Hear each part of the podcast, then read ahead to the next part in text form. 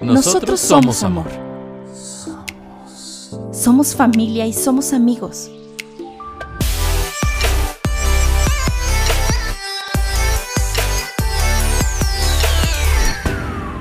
Somos fracasos y somos éxitos. Somos éxitos. Somos una perfecta imperfección. Bueno, estos somos. Y bueno, comenzamos con este podcast número no sé cuál. La verdad, estamos eh, hoy jueves muy agradecidos con ustedes porque ya llegamos a las mil reproducciones. Y pues nada, vamos hoy a hablar de un poco un tema que nos habían pedido desde creo que el tercer episodio, pero por cuestiones de temas que ya teníamos nosotros previstos, no lo habíamos hecho. Vamos a hablar hoy sobre la música. Es un tema muy polémico que vamos a discutir muy a gusto con mi mamá, porque no sabemos sobre qué música había antes y sabemos nada más que hoy los viejitos se quejan mucho de nuestra música de hoy. ¿Qué onda, ma? ¿Cómo estás? Bien, hijo, gracias. ¿Qué? Lista, ya me puse mis guantes de box. ¿Ya? ¿Para darnos? ¿Ahora ¿Ya? sí? Hoy sí. A ver, pues. Bueno, hablaba con, con un amigo que nos pidió este tema, ¿no? Y te puse el audio que nos había hecho. Digo, él es, es un año menor que yo. Sí, es un año menor que yo. Y él escucha mucho Vicente Fernández, Alejandro Fernández, Luis Miguel. Pero así muchísimo. O sea, yo creo que él, a él no le gusta mucho. O no escucha muy seguido como otros jóvenes. El reggaetón, el pop. Es más como de, de, esa, de ese gusto. Pero yo no había conocido a alguien que le gustara tanto esa música y que estuviera siempre o muy seguido escuchando ese tipo de música. Yo creo que a ese niño sí le dieron leche entera. Tú eres de la generación de la leche deslactosada. ¿Su mamá porque- sí tomó ácido fólico? Sí, su mamá tomó más ácido fólico. Pero a ver, no entiendo por qué a ustedes no les gusta esta música. Digo, en su edad se da a entender. Que no les gusta esta música, pues, pero. Como a mi mamá no le gustaba lo que yo oía, eso, o sea, es propio de la separación de las generaciones. Aunque debo de decirte que a ustedes les tocó una música muy mala, muy. ¿Pero por qué mala? O sea, sí entiendo que ahora es un poco más explícita que antes, pero también. No, no, no, no, no. O sea, no es un poco más. Es totalmente explícita, no hay, no hay filtro, no hay este. Pero a- No a- deja nada la imaginación. también. Ah, bueno. Es que también ustedes. Había canciones también medio. O sea, que daban a entender ese, ese contexto, pero no. Estamos hablando de una de una sobrecarga del- de, sexualidad en las canciones. Digo, para estar claro. Sí, sí, sí.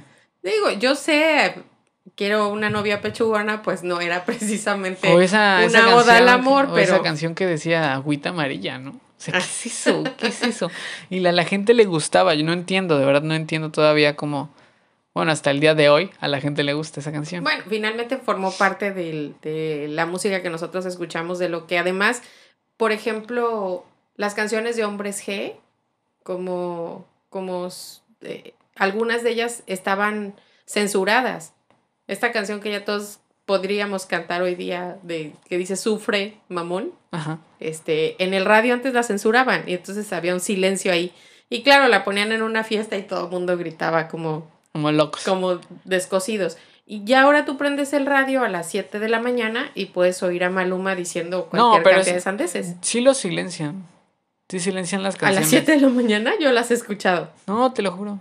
No, O pero, sea, cuando dicen groserías.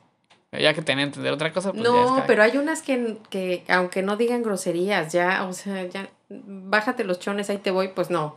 Es lo único pero- que les falta. Algo te iba a decir, ya y es que creo que además no traen chones las canciones de las canciones. Y de los videos, bueno, de, de eso vamos a hablar después. Pero No, hay videos buenos. Hay videos que a mí sí me han gustado.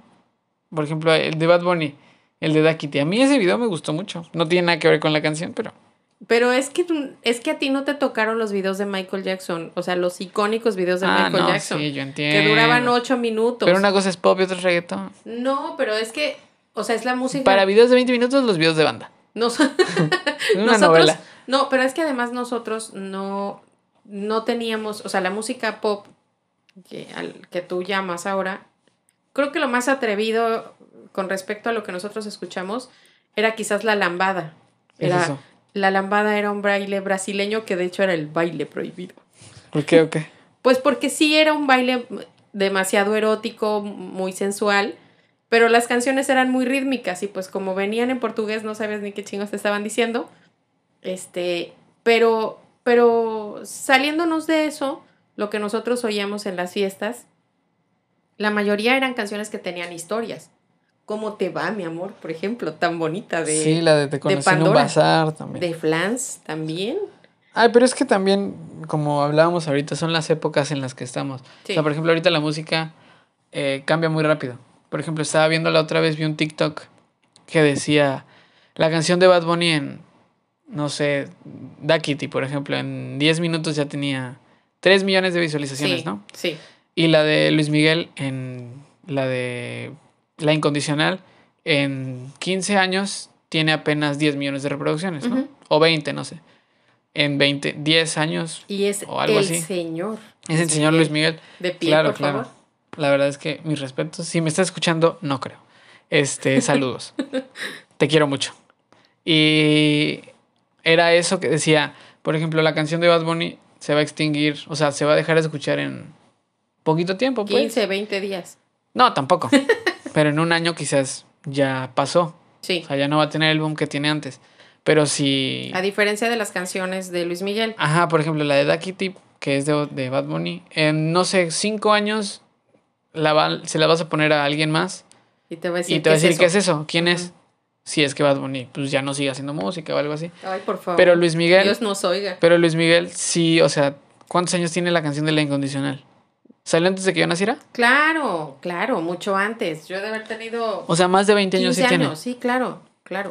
La, la realidad es que además, eh, la diferencia de las carreras, de cómo se hacían las carreras antes y ahora, este, es mucha. Sin, sin yo saber mucho del mundo artístico, sí te puedo decir que la mayoría de los artistas de, de mi generación, de los 40, 50 añeros, empezaron muy jovencitos. Eh, La prueba es Luis Miguel, por ejemplo.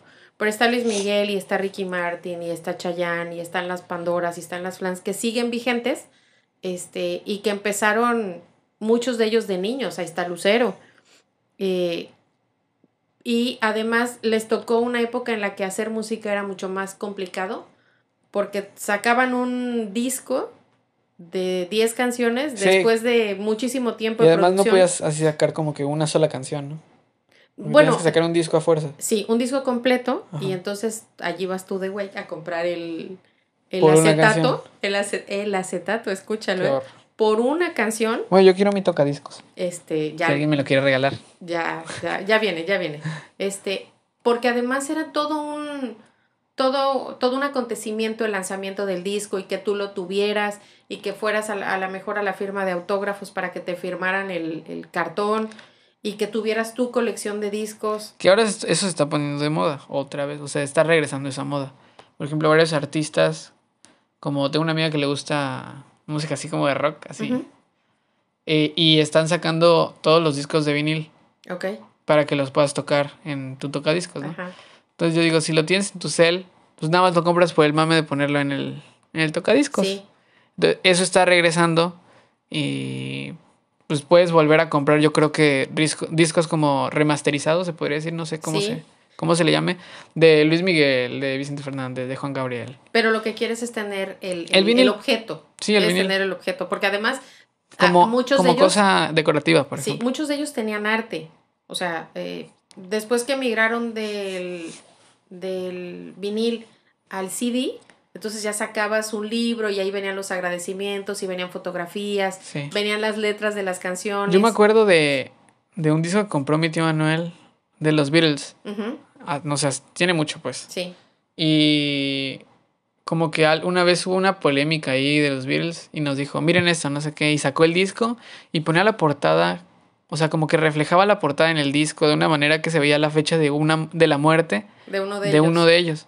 Sí, sí porque, porque además se planeaba muchísimo, como, como no se sacaban los discos o las canciones tan seguido, entonces Sí. se planeaba mucho el arte, la fotografía, las... eh, Ahora, esto que hacen ahora los artistas que es tan común de las colaboraciones, Ajá. es- que eso es- sabes que es una palabra que no me, no me encanta, Sí, sí, sí. pero bueno, ese es otro tema, este, que de pronto un reggaetonero está cantando con uno que canta ranchero o Juan que Gabriel. canta banda Con, con Juan o Gabriel. con Juan Gabriel o, o que están cantando al- eh, como- alguien como Carlos Rivera con Maluma. Eso les da cierta interacción en públicos a lo mejor diferentes, pero es algo que antes no se podía hacer por el tema de las disqueras, porque cada uno tenía su disquera y entonces eran No contratos para toda la vida. Juan Gabriel tuvo esa colaboración con Cristian Nodal. O Julián, no, Julián Álvarez. Con. Julián Álvarez. Y en esa canción, la de. ¿Cómo se llama? Es la de la frontera. Ándale, la frontera. Estaba. Salió J Balvin a hacer una Por colaboración. ejemplo. Por ejemplo. Pero además es que Juan Gabriel fue de los, de los pioneros en ese sentido. ¿En Porque- colaboraciones? Sí, claro. Juan Gabriel escri- ha escrito canciones así de todas las gamas, pero mucha gente no lo sabía. Creo que una canción de Café Tacuba ¿La escribió Juan la Gabriel? escribió Juan Gabriel, sí. Según yo, bueno, no sé. A Juan Gabriel les- le escribían canciones también, ¿no? No, no, él siempre escribió para sí y para muchos artistas.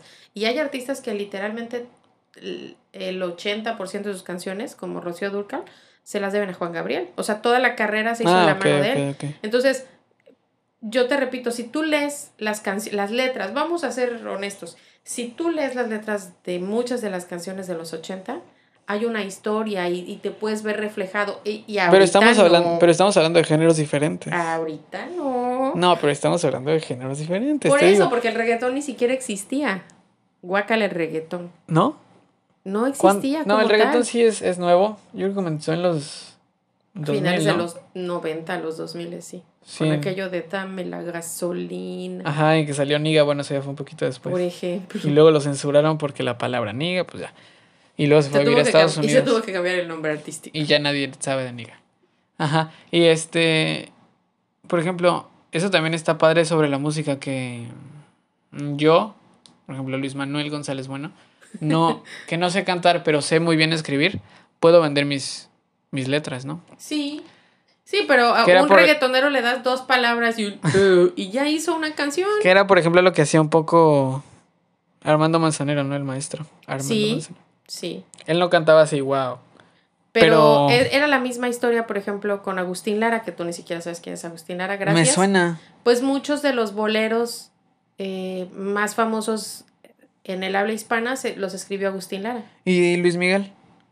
Luis, Ah. Miguel Luis Miguel jamás cantó una canción que fuera suya, ¿no? No, yo creo que Luis Miguel nunca ha escrito. Sin embargo, ha hecho muy buenos covers desde chiquito, covers italianos. Y de, en inglés.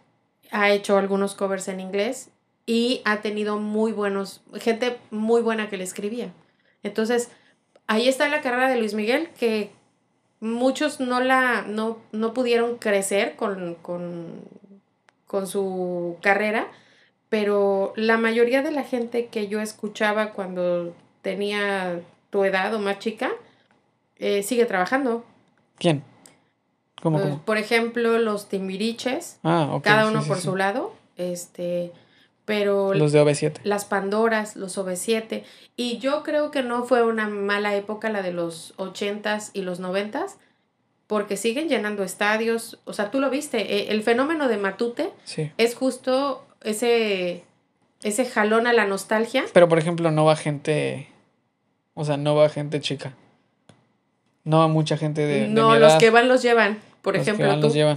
Yo.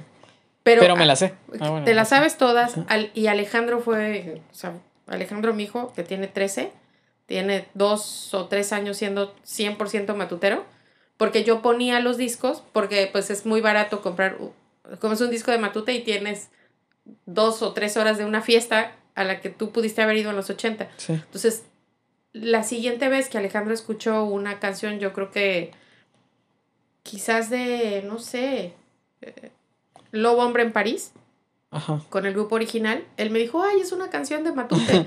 y entonces hubo que explicarle que Matute lo que hace, Son Es- covers. Covers y remasterizó este, como que el sonido, ¿no? Lo, lo, lo quiso modernizar un poco más. Y entonces estás dos horas, dos horas y media en un concierto de ellos.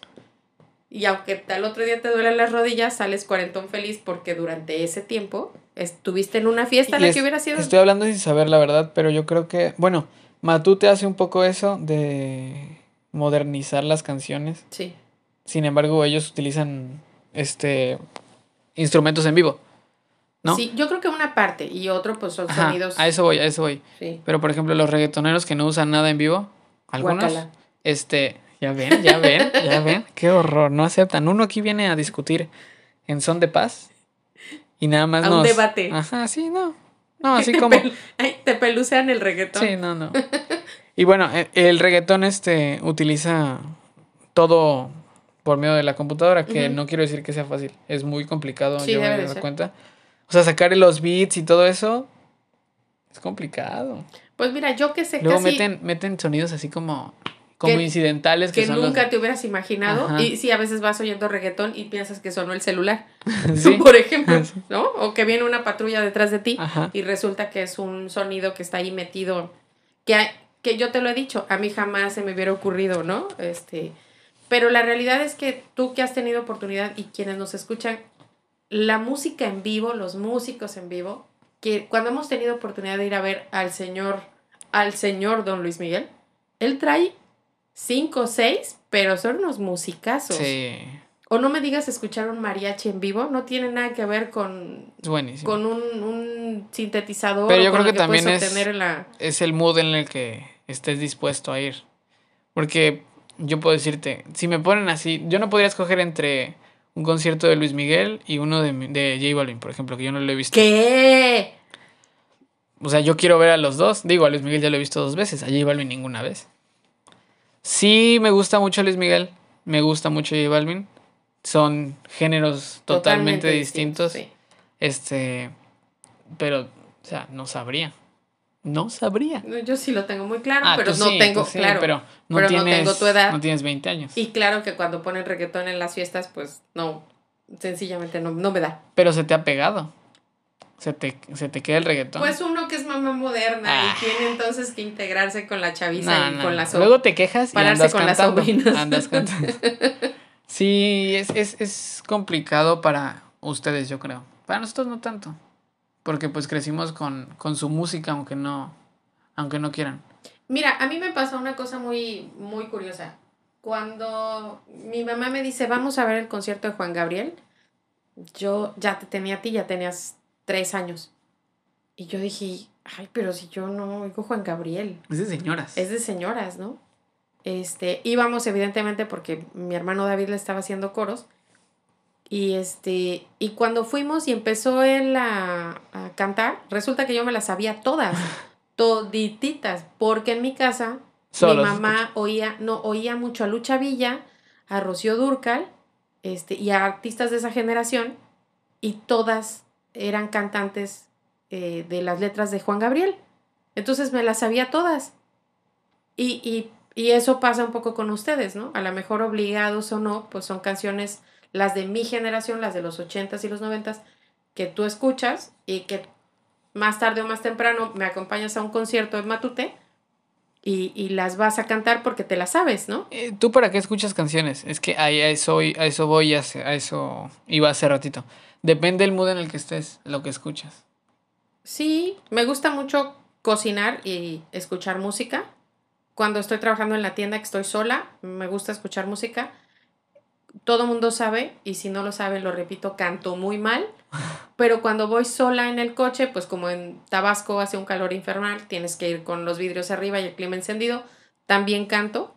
Este, Mal. Mal, Pero eh, canta. mal, pero canto. Eh, además, ¿sabes qué? Traigo mis CDs.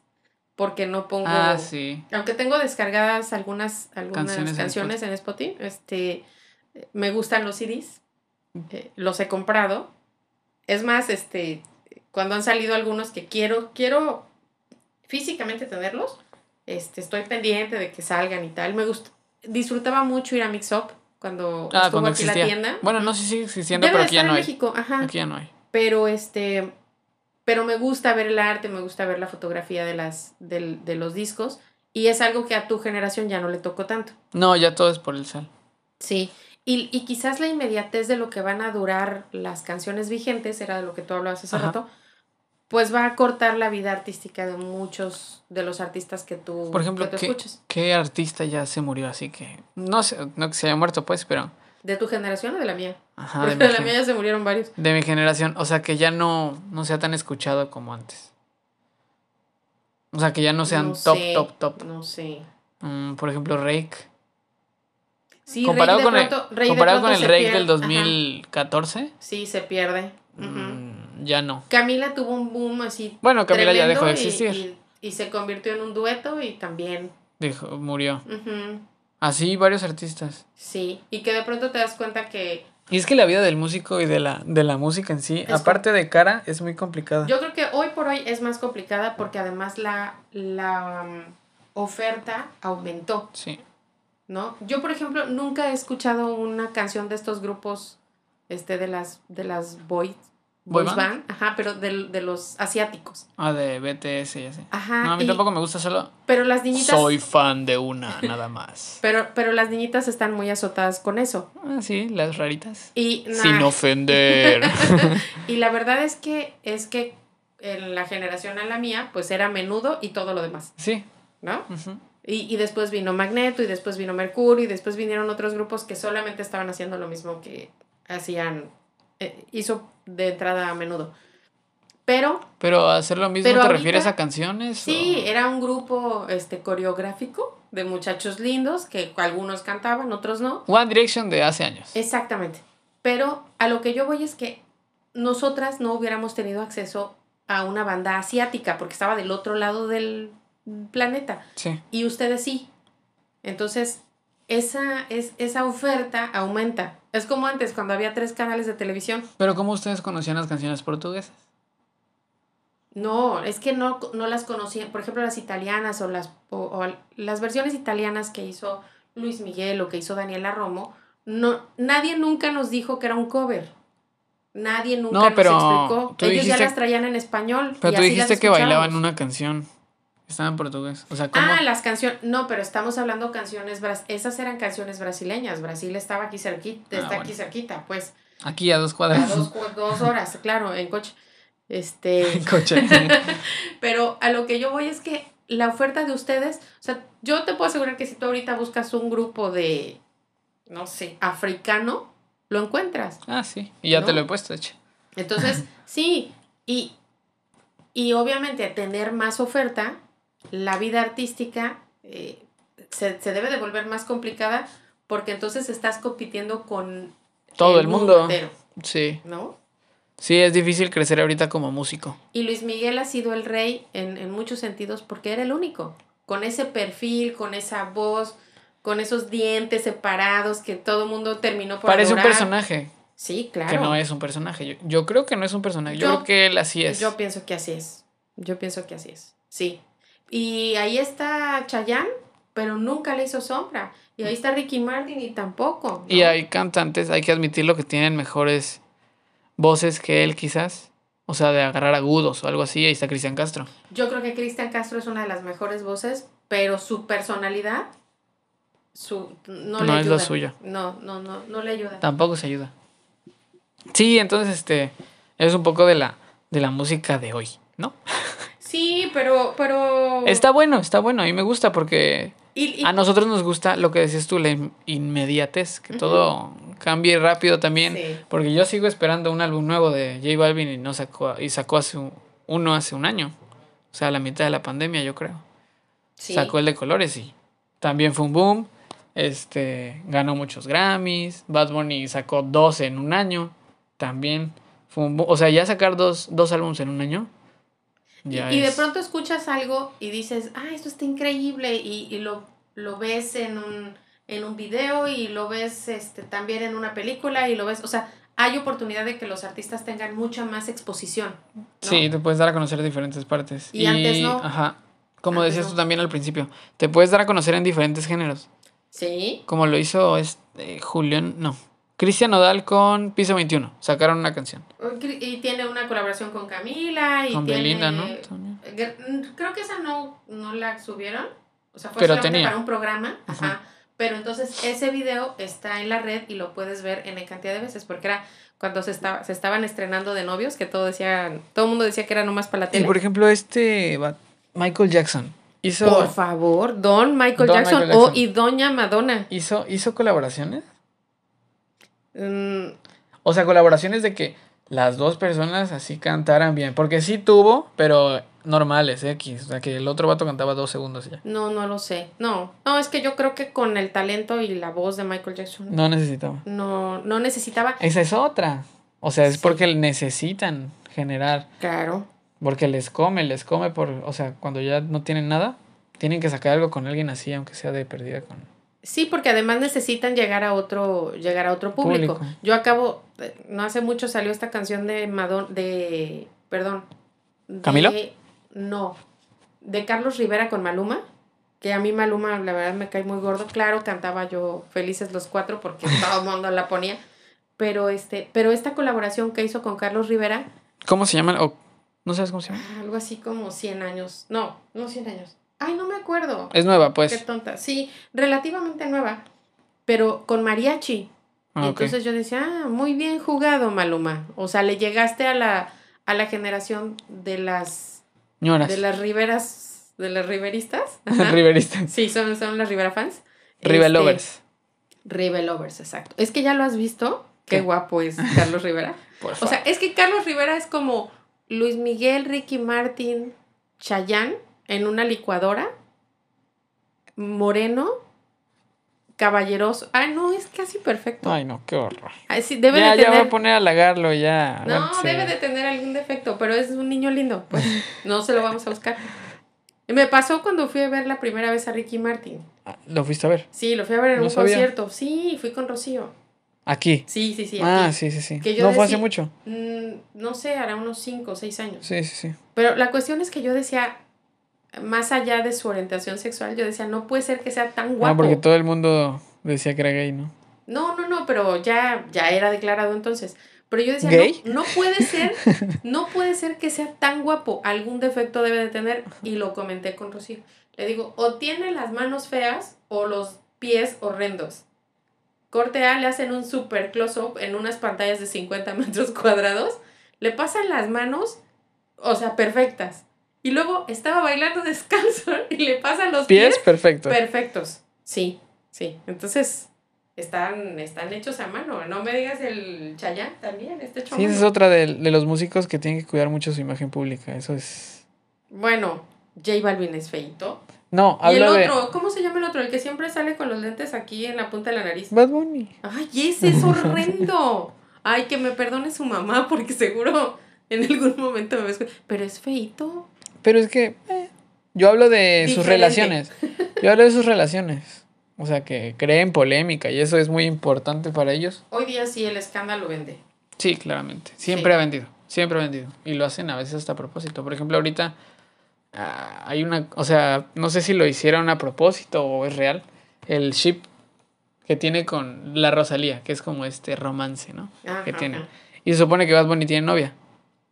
Entonces yo creo que es más polémica que, Asque. que otra cosa. Y este, no sé, ¿qué más? ¿Qué más nos falta? Te digo, por ejemplo, las canciones rancheras, perdón, que esto le gustaban a, a, a mi amigo que, que nos dijo que hiciéramos este podcast. Creo que le gustan las canciones rancheras. Ujú. Se ha grabado muchas veces cantando y todo. Ajá.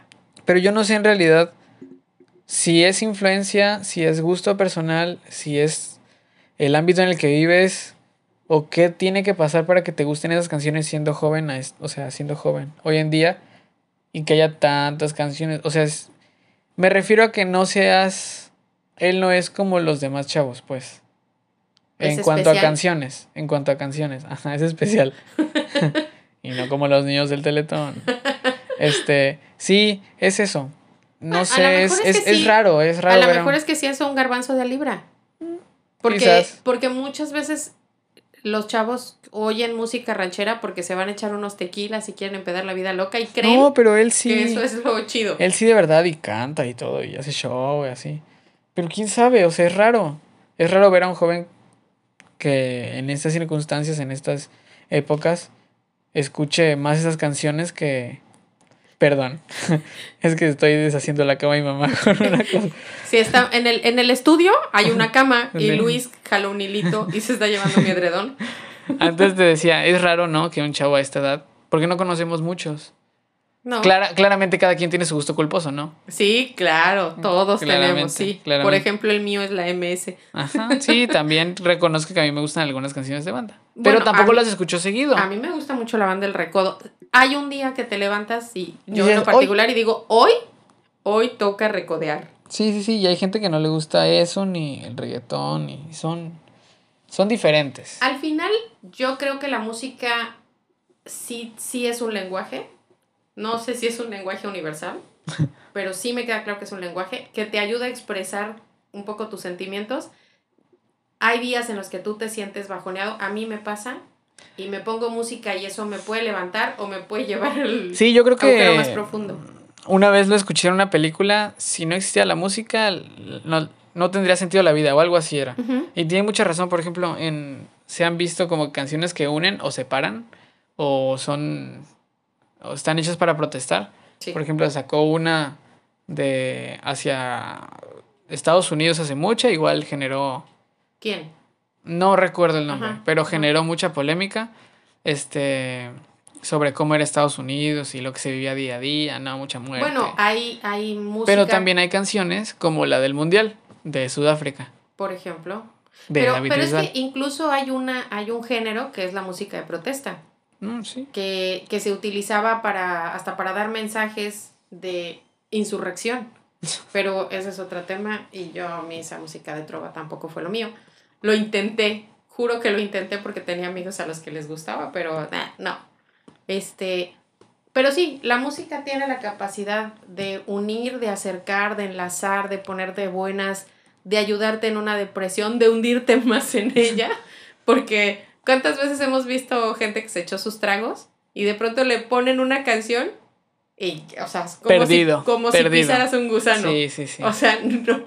Y es cuando dices, no la pongan, amigos. Ya saben cómo se va a poner una, una canción, por ejemplo, de las pocas que del maestro Juan Gabriel no me gustan, que es Amor Eterno, que hay mucha gente que la relaciona con la relación que él tenía con su mamá porque decían que se la había escrito su mamá. Y hay gente que llora cuando escucha esa canción porque la relaciona con el amor hacia los padres, que ya no están, que están ausentes. Sí. Y después hay una historia ahí sórdida que decían que se la había escrito a ¿Un novio? lanchero acapulqueño. Pues, Hazme el favor. entonces es cuando dices, no, mejor no la pongan. No. Ahorita no, después de las No 12. me vaya yo a enganchar. Después de las 12 ya no hay que poner esa. Sí. A mí, por ejemplo, nunca me ha gustado, o no es que nunca, pero muchas de las canciones de José José, Sí. No, yo pienso que no me encantan. Sí, por ejemplo, a ti Pero no, me te, la sé. no te gustan las de José José. o alguna vez te pregunté de Arjona y me dijiste que con dos ya estabas bien. Sí. Y hubo una época en la que también quise ser arjonista y no. No, no, No. funciona. Sí, entonces es eso. Este, la verdad es que la música he- ha evolucionado muchísimo. Y rápido. Muchísimo. Hoy día rápido. Muy rápido, muy rápido. Cuando quieras puedes hacer una canción. Digo, no te asegura que pegue, pero tienes al- en la palma de tu mano para La hacer posibilidad beats, para hacer... Para subirla, además, para que la conozca mucha gente, como estamos haciendo nosotros con esto. Y, reconozco que los que hacen música son valientes porque pues, se tiran a, a, Sí. a ver qué sale, ¿no? Y yo lo que sí, lo que sí creo es que si tú tienes oportunidad de escuchar música con tus papás, este, les des la, le des la oportunidad a la música de los 80 y de los 90, música en español, música en inglés. Y se- yo creo que ¿Por todavía los chavos de mi edad sí se la saben. A nosotros nos pasó. O sea, ustedes, bueno, tú, Alejandra no, pero tú casi obligado te tenías que soplar las canciones del- de los discos de Matute. Sí. porque te repito, eran como el compendio de la música de los 80 y vivimos tres conciertos que la verdad fueron una gran experiencia, tres conciertos de Matute en un año En un año. por diferentes circunstancias y como experiencia fue padre. Entonces, si tú puedes acompañar Yo jamás había ido a un concierto con mi papá y me la pasé muy bien. Nos la pasamos muy Sí. bien. Pero lo mismo me pasó cuando vino aquí Piso 21. ¿no? Ajá. Que sí. yo te dije, voy a estudiar para acompañarte y aunque no estuve contigo y tus amigos, Y aunque Piso 21 tenía como dos canciones, por supuesto que el concierto acabó en 15 minutos, pero la verdad es que lo disfruté. Entonces, como papá o como hijo, está bueno oír las canciones que oía. cada quien y darle una Ajá, oportunidad y, darle una no oportunidad. criticar, mamá. Pero no me gusta el reggaetón, gracias. Pero lo bailo muy mal, por cierto, como las tías aplaudiendo. Ah, sí. como Paco de Miguel imitando a las tías. Exacto, pero este, pero me gusta, me gusta escucharlo, me gusta saber para poder entonces criticar las canciones bizarras y sexualizadas y feas que escuchan ustedes. Y bueno, este podcast fue más que nada para este, platicar sobre la música y, y dar a entender que las diferentes generaciones, pues, si han evolucionado, son diferentes músicas, diferentes tiempos. Hay que entender por qué la música cambia, qué tan rápido cambia también. Y este podcast también es, era un poco para mi compa, mi amigo que, que quería que habláramos de este tema, que ya se lo habíamos prometido y ya nos habíamos tardado mucho. Este, espero te haya gustado. Quien lo esté escuchando, si tienes a alguien que invitar para que escuche esto, escúchalo con tus abuelos quizás, con tus papás también podría ser. Sí. O con tu hermano, que es un poco más pequeño para que, o más grande, para que igual después de este podcast discutan. Y bueno, Estos somos.